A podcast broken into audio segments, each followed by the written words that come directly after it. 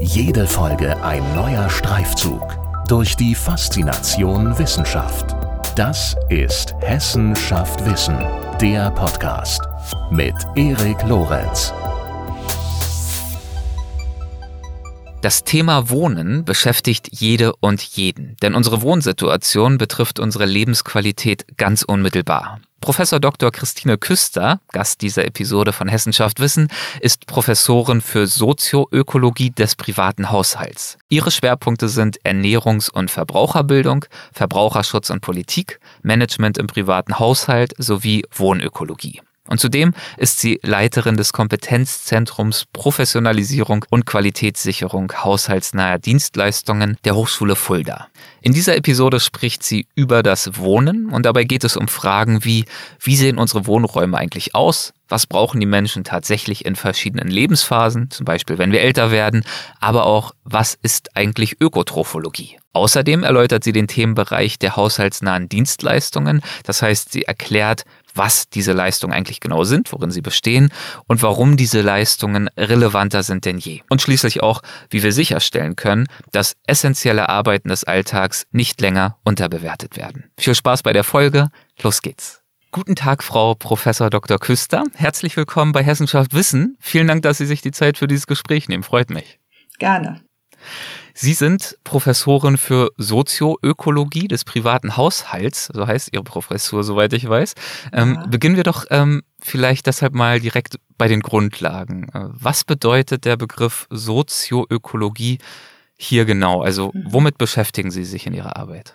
Ja, ich fange mal mit dem Begriff an. Also ja. Sozioökologie ist eigentlich ein Kunstwort. Es gibt es keine Wissenschaft dazu. Es gibt eine Sozialökologie. Mhm. Das hat sich so im Laufe der 90er Jahre entwickelt. Da gab es große Forschungsprojekte. Aber die Sozioökologie hat tatsächlich Vorgänger von meiner Vorgängerin und davor erfunden. So habe ich den mhm. Eindruck gehabt. Es gibt aber einen kleinen Bezug, der ganz spannend ist, nämlich zu einer, ähm, einem Fach, das heißt Arbeitslehre. Das gibt es insbesondere in Hessen. Das ist ein Schulfach ähm, für die Sekundarstufe 1. Und als dort das Rahmencurriculum entwickelt wurde, da habe ich nämlich Bezüge gefunden, da wurde überlegt, eine Grundlagenwissenschaft als äh, Stichwort hineinzunehmen, nämlich die Sozioökologie. Und mit der Sozioökologie ist gemeint, und damit bin ich bei Ihrer Frage, eine Verbindung zwischen Umwelt und Gesellschaft und auch dem Wohlbefinden der Individuen einzeln, aber auch in der Gesellschaft. Und so ist das auch ein Stück weit in dieses Fach Arbeitslehre eingeflossen. Also es hieß dann irgendwann auch mal Haushalt und Beruf und Technik sind die Fächer der Arbeitslehre. Aber es hieß tatsächlich auch mal Sozioökologie. Das habe ich so bei meinen historischen Studien gefunden.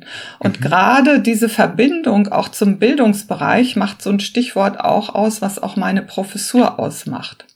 Also es heißt Sozioökologie des privaten Haushalts, also nicht irgendein Haushalt. Es gibt ja auch, ähm, wir sagen Großhaushalte, also so Gemeinschaftsverpflegungshaushalte, aber ich beschäftige mich nun speziell mit dem privaten Haushalt und dabei auch eben mit diesen Bildungsfragen, also sprich mit Ernährungsbildung, Verbraucherbildung. Und da passt eigentlich dieses Kunstwort Sozioökologie ja wiederum ganz gut zu mhm. dem, was ich auch inhaltlich mache.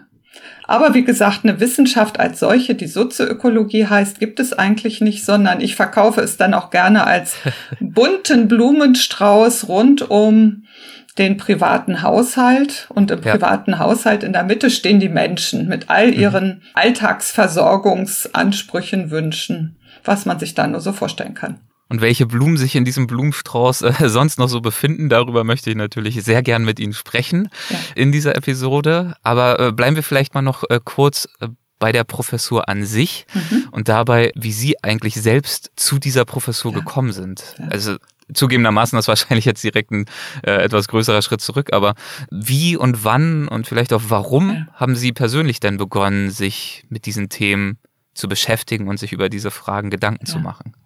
Ja, nee, so weit weg ist das gar nicht, weil dieses Erkenntnisobjekt, also der private Haushalt, ist ja ein Teil dessen, was den Fachbereich, in dem ich ja in Fulda beschäftigt bin, nämlich die Ökotrophologie ausmacht. Und Noch hab, so ein Begriff. Genau. Aber Sie merken schon, da ist auch Öko drin. Also mhm. mit Öko hat es immer was zu tun. Und da kann man sehr gut bei den griechischen Wurzeln nachschauen, nämlich Ökotrophologie heißt Oikos, für den privaten Haushalt, die Lehre vom Haushalt. Und Trophos ist wiederum die Lehre von der Ernährung. Und Logos mhm. ist ja dann die Lehre, also Öko, Trophologie ist die eigentlich die Wissenschaft vom Haushalt und der Ernährung.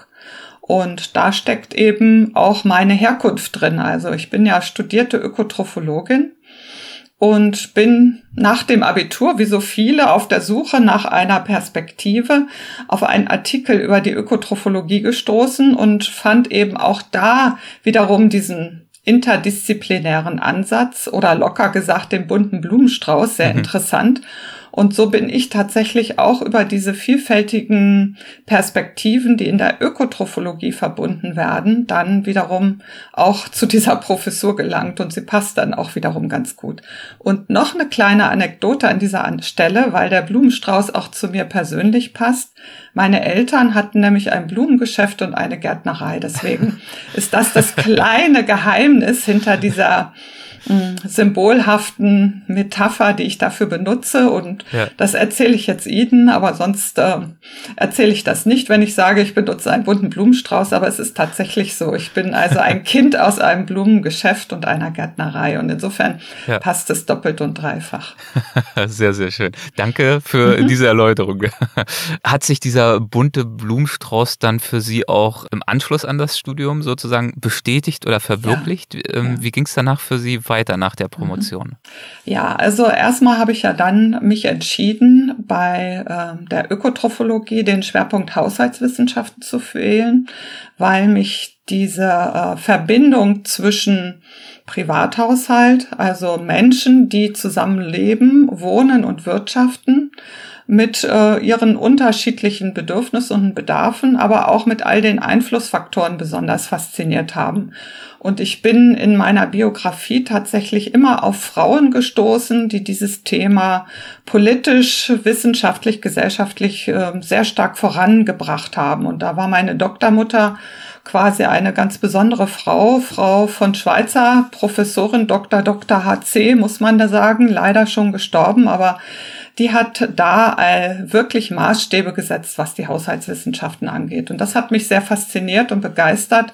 Und so bin ich eben auch in dieses Thema hineingeraten und habe dann Politikberatung gemacht, Familienpolitik, Regionalpolitik in einem Forschungsinstitut und bin dann über Stationen noch in die berufliche Bildung geraten, auch für Ökotrophologen und dann letztendlich äh, an der Hochschule Fulda gelandet, gelandet in Anführungsstrichen, das habe ich mir bewusst ausgewählt, weil nämlich gerade dort auch sehr viele Fachdisziplinen zusammenkommen und man tatsächlich auch interdisziplinär arbeiten kann. Ja, und so sind wir wieder im Heute angekommen nach ja. dieser äh, ganz kleinen Zeitreise. Ja. Also wir merken uns, Ihre Professur gehört zum Fachbereich Ökotrophologie. Ich äh, rekapituliere nochmal kurz für mich. Äh, Haushalts- und Ernährungswissenschaften sind sozusagen die Schwerpunkte, aus denen sich dieser Begriff zusammensetzt. Und das sind natürlich wiederum zwei Begriffe, Haushaltslehre, Ernährungswissenschaften, die aus ganz vielen Subkategorien bestehen. Deswegen haben Sie auch schon mehrfach auf diese Interdisziplinarität verwiesen, nicht wahr? Ja, so ja. ist es. Und das ist auch, also ähm, es ist manchmal schwer. Ich habe einige Studierende, also schon oft, die dann sagen, ja, man ist dann alles ein bisschen und nichts richtig, kann man mhm. so sehen. Ne? Es gibt ja auch Menschen, die ganz bewusst einen Schwerpunkt wählen wollen, meinetwegen Lebensmitteltechnologie könnte man ja im weitesten Sinne auch unter Ökotrophologie packen. Wobei meine Kollegin jetzt aus der Lebensmitteltechnologie das natürlich nicht hören dürfte, aber ich mache das mal, weil ich sage, wir haben ganz unterschiedliche Fachdisziplinen im Blick und die Verbindung, also dass ich alle Fachsprachen ein wenig sprechen kann, verschafft mir die Möglichkeit, die Dinge auch zu vernetzen. Und da sehe ich meine absolute Stärke drin und auch diejenigen von den Studierenden, die diese Idee verstanden haben, sehen da auch ihre Stärken drin. Also man kann alles ein bisschen, nichts richtig in Anführungsstrichen, aber dieses Verbinden und Vernetzen ist dann die besondere Stärke. welche Stärken, Kompetenzen, Interessen sollten Ihre Studierenden idealerweise mitbringen, um, um diese Vorteile, die Sie gerade beschrieben haben, mhm. auch wirklich nutzen zu können oder davon zu profitieren bestmöglich? Also als erstes würde ich sagen, keine Scheu vor unterschiedlichen Themen. Also wenn Studierende ankommen im ersten Semester und dann gleich sagen, oh, ins Labor gehe ich nicht oder mhm. vor Chemie habe ich Angst oder Mathe verstehe ich überhaupt nicht, dann ist muss man schon noch mal überlegen, ob das das richtige Studium ist, weil tatsächlich all diese Grundlagenwissenschaften mit dazugehören. Na, man muss äh, im Labor Berechnungen anstellen können, man muss eben auch ein Verständnis für Labore haben, aber man muss dann eben auch in den Sozialwissenschaften Fragebogen entwickeln und dann auch die Ergebnisse auswerten können. Also das gehört alles mit dazu. Also keine Angst vor unterschiedlichen Fachdisziplinen ist, glaube ich, die wichtigste Voraussetzung neugierig sein und auch ja, den Mensch im Mittelpunkt immer sehen. Also wir machen das nicht, um Technologien zu entwickeln. Wir machen das nicht, um irgendwie neue, schöne Werbesprüche zu entwickeln. Sowas ist in der Regel nicht äh, gewollt und gewünscht, sondern eher zu überlegen, was brauchen Menschen, um im Bereich Ernährung und dann wieder der Haushalt gut versorgt zu sein. Und das eben meistens nicht für sich alleine, sondern die meisten Menschen leben mit anderen Menschen zusammen, manchmal auf Distanz und trotzdem, man trifft sich. Wir sind alle gesellige Menschen und von daher gehört es immer dazu, die anderen Menschen auch mit in den Blick zu nehmen manchmal auf Distanz, aber insbesondere natürlich auch ähm, gemeinsam. Also wenn ja. wir vom Haushalt sprechen, dann sind wir natürlich auch nah beim Thema Wohnen und ja. ähm, völlig klar, ich habe es auch schon in der Anmoderation gesagt, das ist natürlich offensichtlich ein Thema, das so ziemlich jede und jeden betrifft, sich dementsprechend ja auch in ihrer Lehre wiederfindet, äh, denn ja, unsere Wohnsituation wirkt sich selbstverständlich ganz unmittelbar auf unser Leben ja. und unsere Lebensqualität aus, nicht wahr? Auf jeden ähm, Fall. Also da bin ich ganz bei Ihnen. Ich bin äh, beim Wohnen, sage ich immer, das ist genauso ein Grundbedürfnis wie die Ernährung. Wir wollen, wir sind alle auf der Suche nach Sicherheit, nach einem gewissen Dach. Das Dach kann unterschiedlich aussehen. Es kann das Zelt sein, ne? mit manchen anderen es, äh, Regionen. Es kann aber auch das festgebaute Haus sein oder äh, das Holzhaus. Also insofern sind wir alle auf der Suche nach einem Dach und von daher ist das ein ganz entscheidendes Grundbedürfnis des Menschen. Und da gibt es natürlich dann auch wieder unterschiedliche Dimensionen. Sie haben jetzt gerade schon angesprochen, also die Beschaffenheit dieser Behausung des Hauses, der Wohnung mhm. spielt natürlich eine Rolle. Sicherlich äh, die Lage, die Größe, der Preis und so weiter mhm. und so fort gibt es ja ganz viele Dimensionen. Aber es gibt natürlich ja auch Dimensionen, die sich ganz konkret auf die äh, Zielgruppe beziehen, die wir uns jeweils anschauen. Also ich weiß, dass Sie sich zum Beispiel relativ ausgiebig ja auch damit beschäftigt haben, welche Ansprüche eine, ich nenne es jetzt mal in Anführungszeichen, eine mhm. gute Wohnung äh, für ältere Menschen idealerweise erfüllen sollte. Mhm. Haben Sie dazu einen Eindruck, ähm, wie es um die Wohnsituation, wenn wir jetzt mal bei dem Beispiel bleiben, ja. der älteren Menschen in Deutschland bestellt ist? Ja, die Wohnsituation äh, lässt sich ja zunächst erstmal, sollte man unterscheiden zwischen objektiven Lebensbedingungen und subjektiver Zufriedenheit. Das ist ganz mhm. wichtig. Das ist auch das, was in der Wissenschaft unter dem Stichwort Lebensqualität erfasst wird. Das stammt aus der Sozialindikatorenforschung der 80er Jahre. Da wurde sich viel damit beschäftigt, hat sich bis heute gehalten und weiterentwickelt. Deswegen wird auch immer, wenn man nach Lebensqualität fragt, letztendlich nach objektiven Bedingungen geschaut. Wenn man Sie fragen würde, wie wohnen Sie, dann würden Sie sagen, ja, würden Sie objektive Bedingungen nennen, die Größe, die Lage, so wie Sie es schon gesagt haben. Aber die andere Seite ist eben auch die subjektive Zufriedenheit.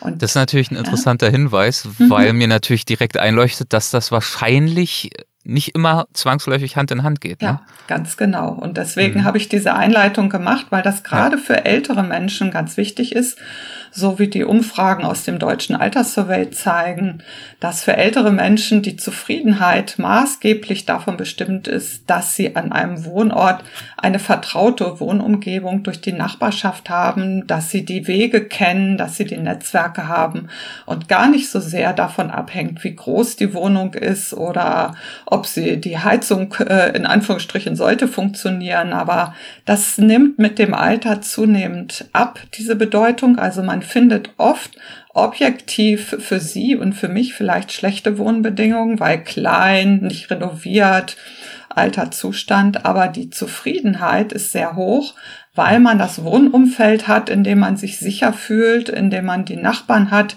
die einem ganz sicher bei kleinen und großen Dingen helfen würden. Und das ist ganz entscheidend für die Wohn- und Lebensqualität von älteren Menschen. Und deswegen sagt man heute auch, dass es da viel wichtiger ist, diese Bedingungen mit in den Blick zu nehmen. Also so ein Stichwort ist Quartier. Also Wohnen im Quartier ist gerade so das Thema, um deutlich zu machen, dass eben ältere Menschen nicht einfach bereit sind, auch wenn sie in einer eigentlich viel zu großen Wohnung wohnen oder eine Wohnung, die renovierungsbedürftig ist, da wegzuziehen. Und das sind so ganz wichtige Erkenntnisse, die man gerade, wenn man ältere Menschen als Zielgruppe hat, mit in den Blick nehmen sollte. Ja, ist natürlich auch, ähm, wenn man drüber nachdenkt, ein Stück weit nachvollziehbar, nicht ja. wahr? Also zum einen dieser wachsende Unsicherheit, die mit dem Alter ja oft auch einhergeht. Und gleichzeitig, wenn ich so an meine eigenen Großeltern denke, wird die Wohnung natürlich auch immer mehr zu so einem, naja, zentralen Lebensmittelpunkt, ja. weil mehr und mehr Zeit zu Hause verbracht wird. Man zieht sich nicht immer, also wir verallgemeinern jetzt natürlich, oder ich mhm. jetzt in diesem Moment, aber ziehen sich auch immer mehr zurück und das wird dann wirklich so eine Art, naja, ja, Rückzugspunkt, mhm. ein Ort der Sicherheit, ein vertrautes Umfeld und das dann aufzugeben, um irgendwo hinzuziehen, wo es vielleicht eine Stufe weniger gibt, weniger Barrieren und so weiter, ist dann oft äh, eine große Überwindung. Ja, ganz genau. Nicht umsonst hat der Deutsche Alterssurvey seine Studie auch genannt, My Home is my Castle. Ne? Also das hm. passt genau zu dem, was Sie jetzt auch so angedeutet haben. Und tatsächlich ähm, gibt es schon seit vielen, vielen Jahren Studien, die immer wieder sagen, ja, Leben, Wohnen im Alter ist selbstbestimmt Leben im Alter. Also man gibt nicht gerne dieses Netzwerk, diese Strukturen, diese Wohnung auf, in der eben ja, das Netzwerk stimmt, die Strukturen stimmt, man den Weg zum Bus kennt, man weiß, was man im nächsten Einkaufsladen bekommt. Also das ist ganz, ganz schwer. Mhm. Die andere Seite vielleicht nochmal als interessante ja. Ergänzung. Wir haben auf der anderen Seite dadurch aber auch einen sogenannten Remanenzeffekt. Also Remanare, die Leute bleiben in den Wohnungen wohnen, in großen Wohnungen, immer größere Wohnungen, weil ja schon auch unser Wohlstand gewachsen ist und auch ähm, die Wohnungsgröße. Und das führt dazu, dass wir jedes Jahr pro Kopf immer mehr Quadratmeter Wohnraum belegen. Und das ist dann schon auch ein Problem. Also die Frage fängt an bei den ja aktuell sehr stark diskutierten Mietkosten. Auf der anderen Seite ist es aber auch eine Frage von Klima, Ressourcenschutz. Also das ist so eine gewisse Ambivalenz, die gerade bei diesem Thema Wohnen von und mit älteren Menschen dann auch nicht zu einer guten Lösung führt, sondern man tatsächlich sehr genau schauen muss, wo kann man auch ähm, veränderte Wohnangebote bieten, ne, so dass die großen Wohnungen freigeräumt werden, die ja eigentlich oft dann viel zu groß sind. Ne? Wenn mhm. das typische Haus, aus dem die Kinder ausziehen und dann vielleicht je nachdem der Mann stirbt, in der Regel sind es die Frauen, die länger leben. Also das ist schon auch ein, ein interessantes äh, Forschungsphänomen und sicher auch ein gesellschaftliches Problem, über das es sich lohnt nachzudenken. Nun haben wir angesprochen, dass die äh, Zufriedenheit zum Teil sozusagen stärker ausgeprägt ist, als äh, die Qualität der Wohnungen es äh, eigentlich objektiv rechtfertigen würde für ältere Menschen. Wie würden Sie jetzt mal abgesehen von der Wohnungsgröße ähm, die Frage beantworten, wie sozusagen der Wohnungsmarkt sich entwickelt in Deutschland in Bezug auf die Angemessenheit für ältere Menschen? Ja, also da passiert schon einiges. Das ist so. Also das Stichwort Barrierefreiheit ist heute kein Problem mehr. Ne? Man, äh, man nennt es jetzt heutzutage so Design for All heißt es jetzt neuerdings. Also Aha, okay. weil dieses ähm, Barrierefreiheit ist dann auch schon wieder so komisch. Ne? Wessen Barriere sind es für Behinderte oder für Ältere? Das hat manchmal schon so hm, so, so eine negative Konnotation. Deswegen ja. heißt es jetzt Design for All.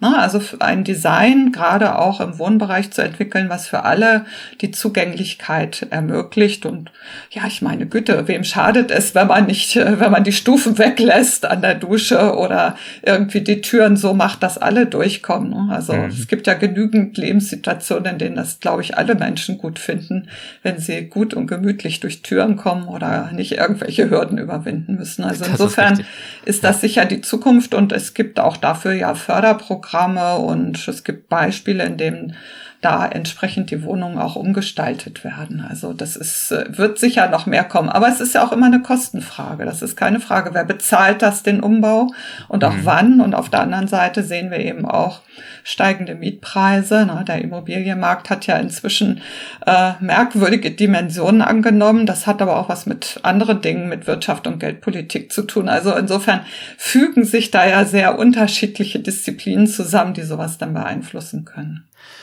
Wenn wir noch kurz beim Thema äh, Wohnen bleiben, ja. aber nochmal zurück zur Hochschule kommen. Ähm, ja. Etwas, das mir bei der Vorbereitung ins Auge gesprungen ist, ist, dass die Hochschule Fulda ja sogar über ein eigenes Wohnlabor verfügt. Ja. Ähm, Sie haben ja vorhin schon angesprochen, manche Studierende reagieren so ein bisschen abgeschreckt, wenn es um Labore geht. Was kann ich mir denn unter diesem Labor vorstellen und inwiefern hilft Ihnen das bei Ihrer Forschung beziehungsweise bei Ihrer Lehre? Also das Wohnlabor ist tatsächlich immer das eine der wenigen Labore, die sie dann alle interessant finden, weil es nicht abschreckend ist, man nicht im weißen Kittel da steht. Ja. Dennoch gilt es auch da, die Laborordnung zu berücksichtigen, das ist keine Frage. Aber da geht es darum, bestimmte Wohn, nein, äh, sagen wir mal eher Mini-Arbeitssituationen genau unter den Blick zu nehmen. Also wir haben verstellbare Tische, Stühle, ne, unterschiedliche Sitzgelegenheiten, also Arbeitsergonomie kann man testen. Wir haben unterschiedliches Essgeschirr für Menschen. Auch zum Beispiel haben wir so Untersuchungen gemacht mit und ohne Behinderung, aber tatsächlich auch altersbedingte Einschränkungen. Also was heißt es eigentlich, wenn ich schlechter sehen kann, wenn mein Tastsinn nachlässt? Was brauche ich dann für ein Besteck, für ein Geschirr? Kann ich das anders anordnen? Worauf muss ich achten? Also mhm. Sitzgelegenheiten für verschiedene äh, Zielgruppen. Es gab eine Projektgruppe, die hat schon mal einen Flyer entwickelt, so für Möbelgeschäfte, um auf Sitzgelegenheiten für ältere Menschen aufmerksam zu machen, worauf man achten kann. Also so um Beratungskonzepte oder Empfehlungen abzuleiten. Dafür ist das Wohnlabor gut. Wir haben auch jetzt so ein bisschen in Smart Home investiert, das vielleicht noch als kleines Stichwort. Ja. Das ist ja jetzt auch ganz aktuell.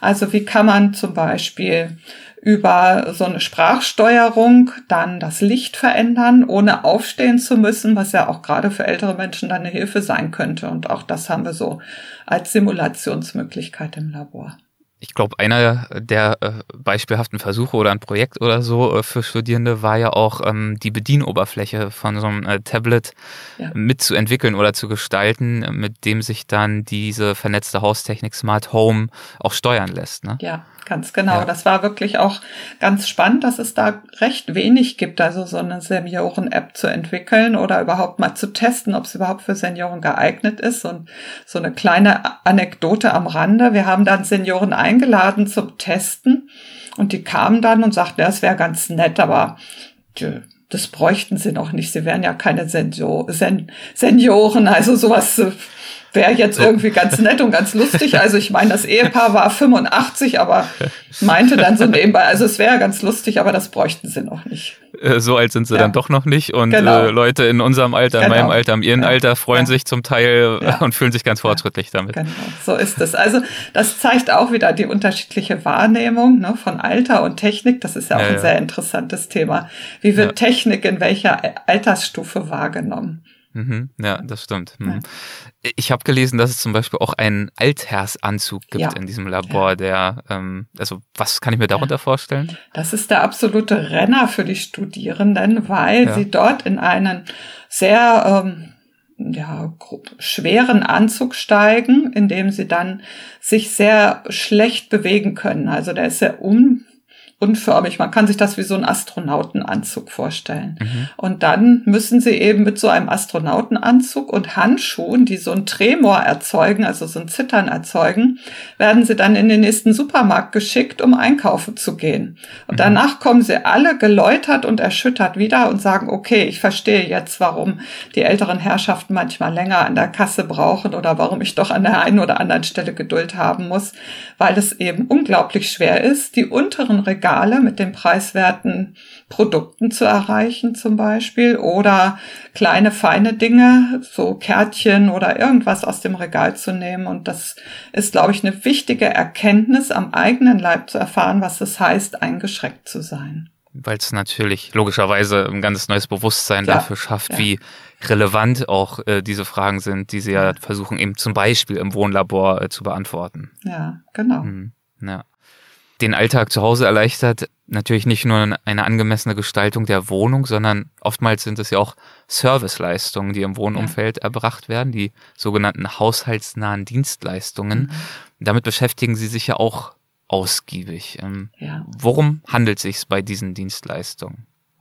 Also bei haushaltsnahen Dienstleistungen, das ist ein feststehender Begriff, der genutzt wird, um all die Dienstleistungen zu beschreiben im privaten Haushalt, die Sie eigenständig für sich erbringen können, aber auch an Dritte vergeben können. Also es gilt da das sogenannte Drittpersonenkriterium, so wird es dann in der Ökonomie genannt. Mhm. Ja, es gibt für alles Fachbegriffe und ich merke schon, ja. Äh, ja, ja.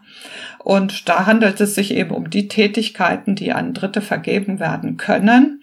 Zum Beispiel die Haushaltsreinigung, das ist so das, der Klassiker. Ne? Man sagt dann locker putzen, Putzfrau, Putzhilfe, das ist der bekannte Begriff dafür. Aber es gibt ja noch viel mehr Dienstleistungen, die vergeben werden können. Die Wäsche, ähm, der Garten, die, der Hundesitter oder auch der Babysitter oder Einkaufen. Also viele Bereiche, die man eigentlich sonst in Eigenarbeit erbringen kann, die aber in der Summe, Sie wissen es bestimmt selber mit Ihrem eigenen Haushalt, die manchmal zu viel werden können in bestimmten Lebenssituationen. Und da gilt es eben auch, äh, Entlastung zu überlegen. Ne? Wer könnte das übernehmen? Wie kann ich mir da Entlastung verschaffen?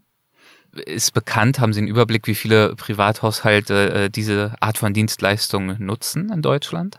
Hm. Ja, es wird so, also sagen wir mal so, es ist sehr schwer, das wirklich zu erfassen, weil ja. es eine hohe Dunkelziffer gibt. Ne? Also das ist ja so ein bisschen, Sie kennen diesen das, äh, diese Vorstellung, na ja, das ist äh, irgendwas, das kann jeder und jede, das braucht man nicht lange zu fragen, da fragt man in der Nachbarschaft. Da gibt es also so niedrigschwellige gegenseitige Hilfen, ne, dass man sich gegenseitig hilft. Sie haben vielleicht auch schon mal den Rasen für die Nachbarschaft gemäht. Von daher ist es wirklich sehr, sehr schwer zu sagen, wie hoch ähm, der wirkliche Anteil ist an Personen, die haushaltsnahe Dienstleistungen nutzen. Okay ja, also da kann ich Ihnen jetzt äh, eine, eine Spanne sagen von 30 bis 60 Prozent, aber das ist wirklich sehr, sehr ungenau, weil man eben mhm. dann eher schauen muss, wer nutzt das legal, wer nutzt das illegal, ja, in welchem Stundenumfang. Und dann hat man schon eher Dimensionen. Da kann man schon eher so auf Zahlen dann schauen, wenn man das so ein bisschen präzisiert wer nutzt das legal und illegal? Ich habe bei der Vorbereitung gelesen, mhm. dass äh, bis zu oder circa 80 Prozent dieser Dienstleistungen illegal erbracht werden. Ja, das ist ähm, so. Das, also es ist ja der schiere Wahnsinn. Das, ja. Also dass es jetzt keine sehr geringe Zahl ist, äh, mhm. hätte mich nicht überrascht. Weiß ich ja. nicht, so 10, 20, 30 Prozent mhm. oder so. Ja. Aber 80 Prozent bedeutet ja, dass dieser gesamte Sektor als, naja, als Dienstleistungssektor eigentlich überhaupt nicht funktioniert. Ja, das ist richtig. Das haben Sie jetzt sehr schön formuliert und äh, das kann man auch nicht anders schönreden. Das ist ein Dilemma, was äh, von vielerlei Seite auch sehr kritisch angegangen wird. Es hat ganz unterschiedliche Facetten. Also wo soll ich anfangen? Es ist damit, es fängt damit an, dass es ein Problem ist, das nachzuverfolgen. Also auf dem Bau können Sie selbstverständlich eine Razzia machen, wenn dort Schwarzarbeit unterwegs ist oder illegale Beschäftigung. Ja. Im Privathaushalt ist das so eine Sache. Sie wissen wahrscheinlich selber, da sind Grenzen. Ne? Es fängt, äh, siehe Stichwort Datenschutz oder Durchsuchung der Wohnung. Das ist nicht so einfach. Also insofern fängt es schon mal ganz dabei an, bei der Nachverfolgung. Das ist die mhm. eine Seite. Ne? Wo kann man da wirklich illegale Beschäftigung nachverfolgen und erfassen und auch strafbar machen? Und das andere ist, dass die privaten Haushalte, also die Menschen, die dann jemanden in den Haushalt lassen, auch oft gar kein Unrechtsbewusstsein haben ja, und sagen, ach, das macht eben die Nachbarin und klar gebe ich der Geld dafür, ja, kein Problem. Oder ich habe da gehört, die Nachbarin hat die, die Putzhilfe von Übersee und da ist auch, die, die ist gut, die ist nett, dann kann die auch bei mir putzen und es ist doch besser, wenn sie das Geld gleich auf die Hand bekommt und da gibt's wirklich ganz viele, die da überhaupt kein Unrechtsbewusstsein haben. Das ist das Zweite und das Dritte und das ist so ein bisschen dann auch mein Forschungsthema ist, wie kann man jetzt auch legale Kräfte überhaupt finden. Und da haben wir eben in Deutschland ein Riesenproblem. Wir haben eben auch überhaupt kein Angebot. Eigentlich ist die Nachfrage sehr groß. Das sieht man ja an diesen 80 Prozent ne, Schwarzarbeit. Ja. Auf der anderen Seite fehlt es auch wirklich an einem Angebot. Und das ist so ein Teil auch meiner Forschungsarbeit, da zu schauen oder ja, meiner Arbeit an, an der Hochschule und in meinem Forschungsprojekt an diesem Problem zu arbeiten. Wie kann man das Angebot stärken, sodass viel mehr Haushalte die Möglichkeit hätten, aus dieser illegalen Beschäftigung auch eine legale zu machen.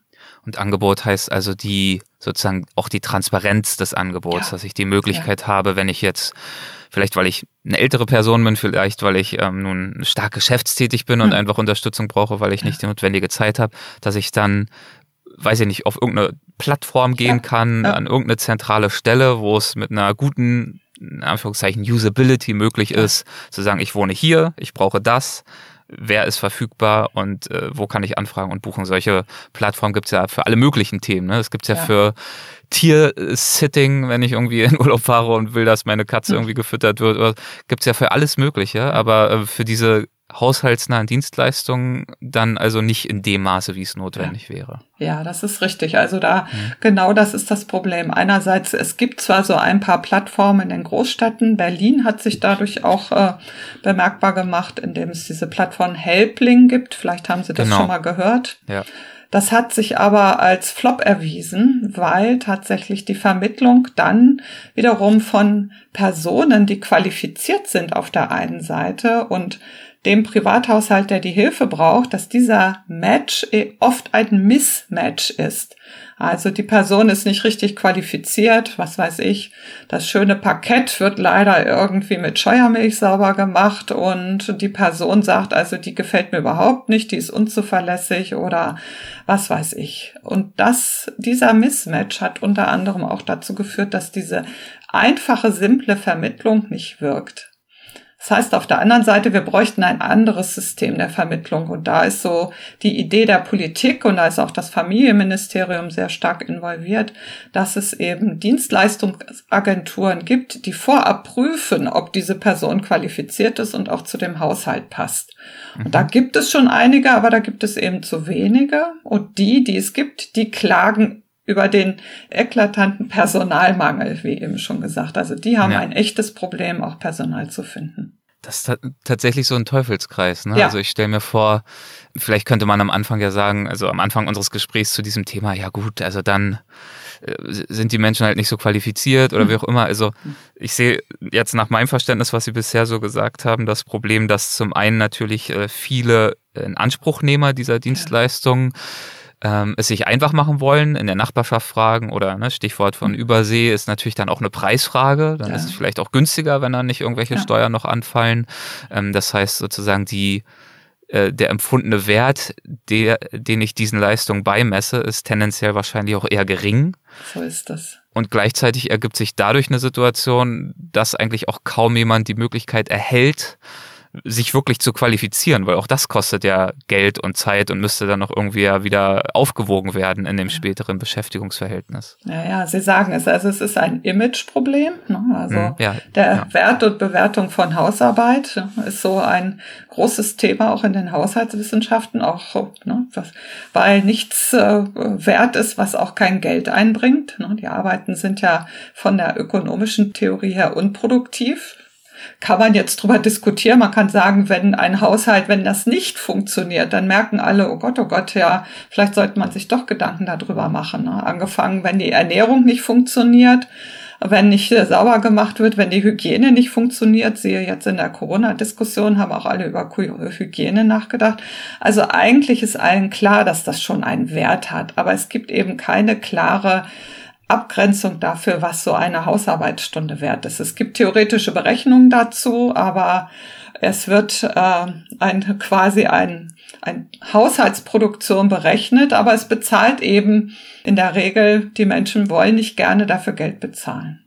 Hm, das ist ja. so. Und dass diese, dieses Problem der, der Preissensibilität im weitesten Sinne, dass die Menschen da zunächst sehr preissensibel sind, führt eben dazu, dass dann wiederum erst die Hürde überwunden werden muss, dass jemand sagt, oh prima, das läuft ja klasse, da kommt eine super ausgebildete Frau, die hilft mir. Manchmal sind es auch Männer, aber meistens Frauen, die da im Haushalt die Haushaltsarbeit ja übernehmen. Und dann ist plötzlich der Preis egal, ja. Also dann sagen alle, da möchte ich jetzt auf gar keinen Fall wieder darauf verzichten. Aber diese Schwelle zu überwinden, die ist schwer. Wie ließe sich das, dieses eher negative Image von haushaltsnahen Dienstleistungen beheben oder verbessern? Haben Sie da Ansatzpunkte für?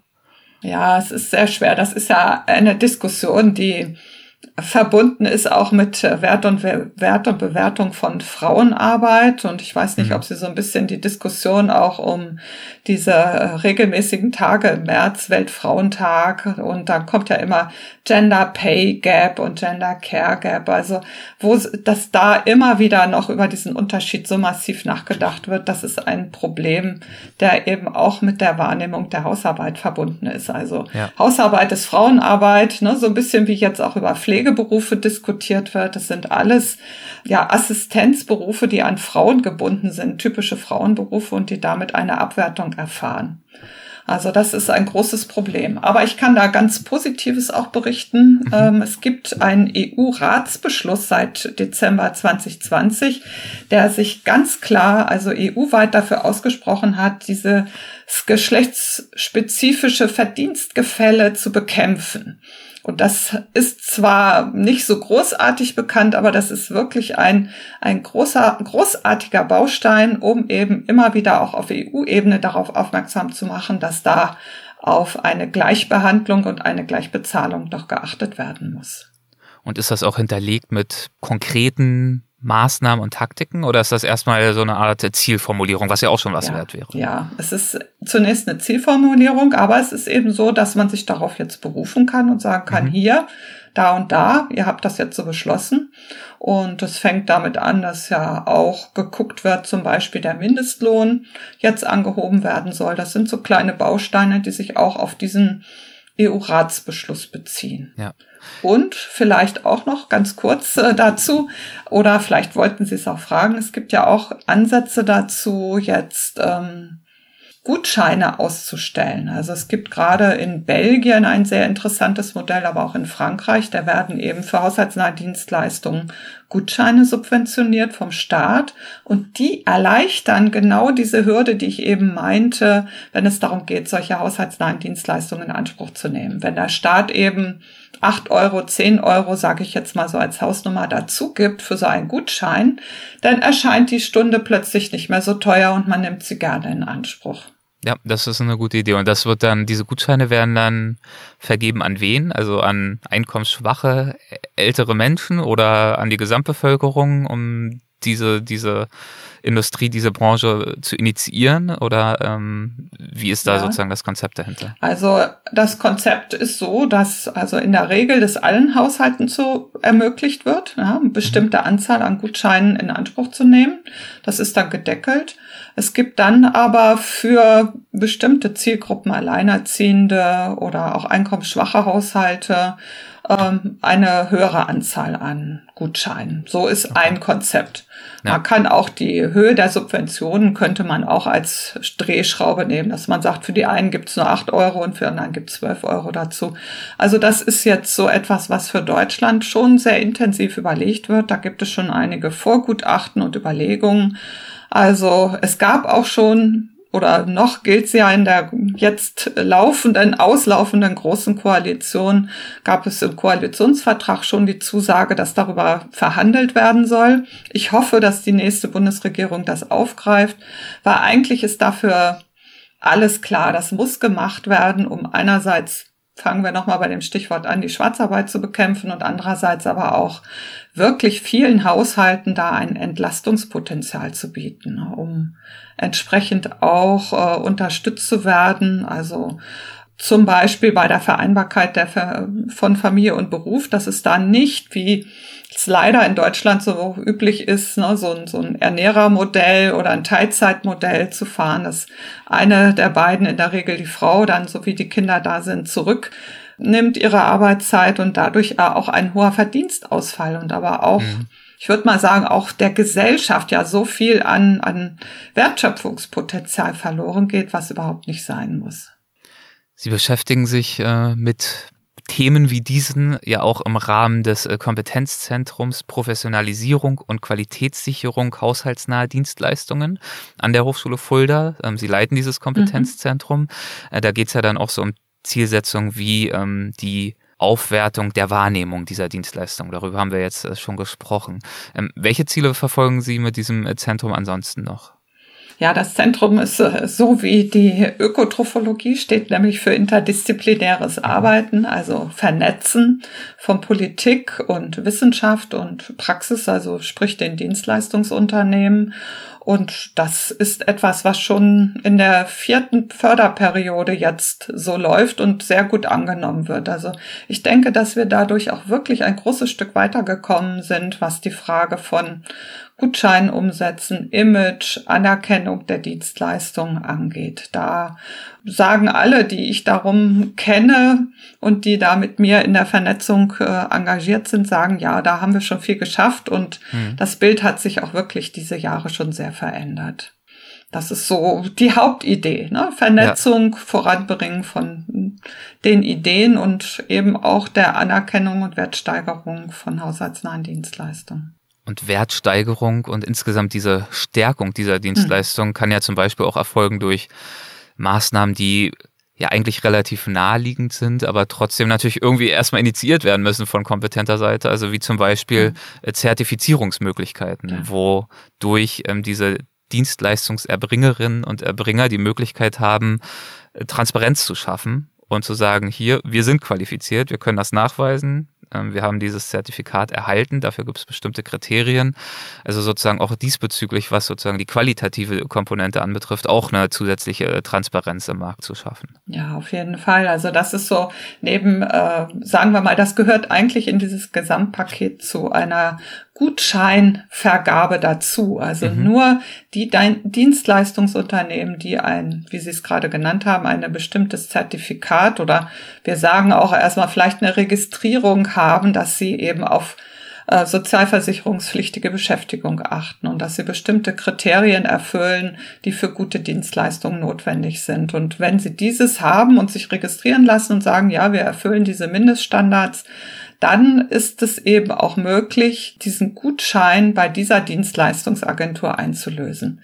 Das würde dann eben verhindern, dass, äh, wie sagt man so schön, Hans und Franz auf den Markt kommen und sagen, oh, ich vermittle jetzt mal, da sind wir wieder bei den Vermittlungsplattformen, sondern ja.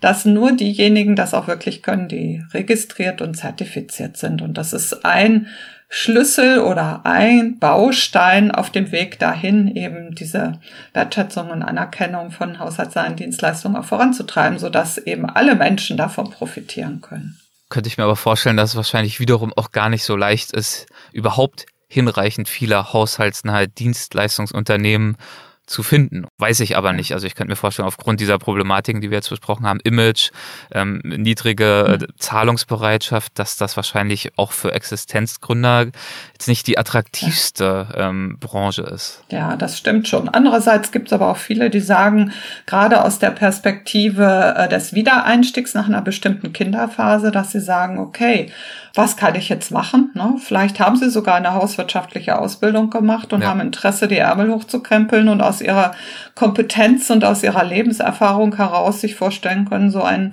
es muss ja kein großes Unternehmen sein, ein kleines Unternehmen zu gründen. Es gibt auch viele Solo-Selbstständige in dem Bereich oder so bis zu zehn Personen. Da gibt es auch auf so einer, ich will mal sagen, so ein bisschen mittleren, niedrigschwelligen Ebene, gerade in Baden-Württemberg und in Bayern, so Servicezentren, wo sich eben auch Personen zusammengetan haben und gesagt haben, so wir, wir schauen mal, inwieweit wir solche Dienstleistungen vermitteln können, um eben auch raus aus der Illegalität zu kommen, um rein in die Qualität zu kommen. Und da gibt es ganz verschiedene Modelle. Deswegen so gibt schon auch wirklich einen Markt dafür.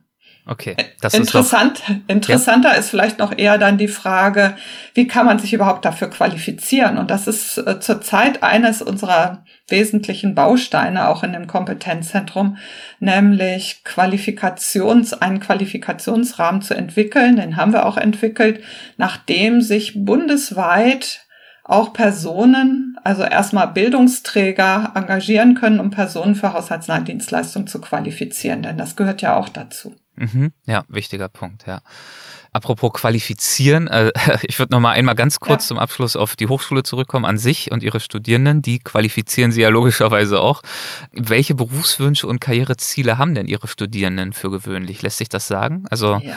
wir haben gesagt, sehr multidisziplinär, dementsprechend mhm. wahrscheinlich auch eher sehr vielfältig, was so die äh, Berufsaussichten anbetrifft. Ja, also die Berufsaussichten sind wirklich unglaublich vielfältig, aber interessanterweise und nach meinen vielen Jahren würde ich schon fast immer sagen, lustigerweise mhm. kommen alle Studierenden erstmal oder viele mit der Idee, ich sage es jetzt mal so despektierlich, die Welt zu retten in Sachen Ernährung. Also alle mhm. wollen sie irgendwie Ernährungsberaterinnen werden oder wollen in die irgendwie in die Bildung gehen oder in Unternehmen gehen und äh, Ernährung jetzt zurzeit sehr stark Nachhaltigkeit äh, und Ernährung zu verbinden, vegetarische Ernährung, vegane Ernährung.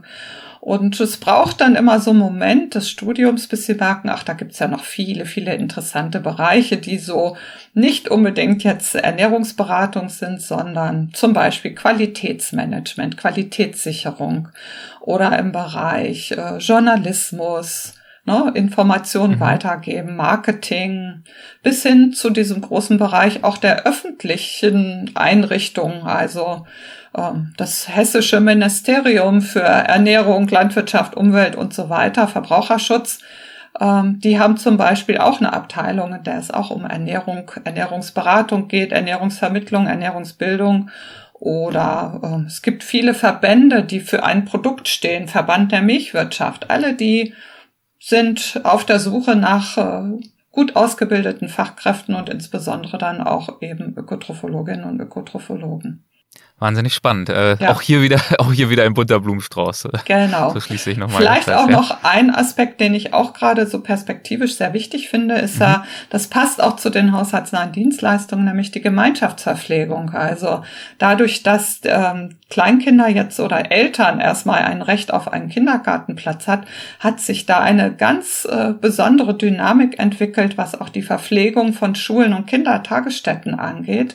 Und da werden nicht nur massiv Erzieherinnen gesucht, das liest man immer, sondern es werden auch die Personen gesucht, die dann für die hauswirtschaftliche Versorgung, für die Ernährungsversorgung zuständig sind. Also ein riesiger Markt, der sich da zurzeit auftut. Hm wo auch Ökotrophologinnen und Ökotrophologen gebraucht werden mit entsprechender Qualifikation. Das heißt, in dem Fall reden Sie jetzt von den äh, zum Beispiel den Catering-Unternehmen, die dann die ja. äh, Schulen beliefern zum Beispiel? Ja. Oder die Beispiel. Kindergärten in dem Fall? Genau, richtig. Okay. Oder es wird vor Ort gekocht. Also es gibt auch einige Schulen, die vor Ort kochen, die selbst eine Küche haben. Oder mhm.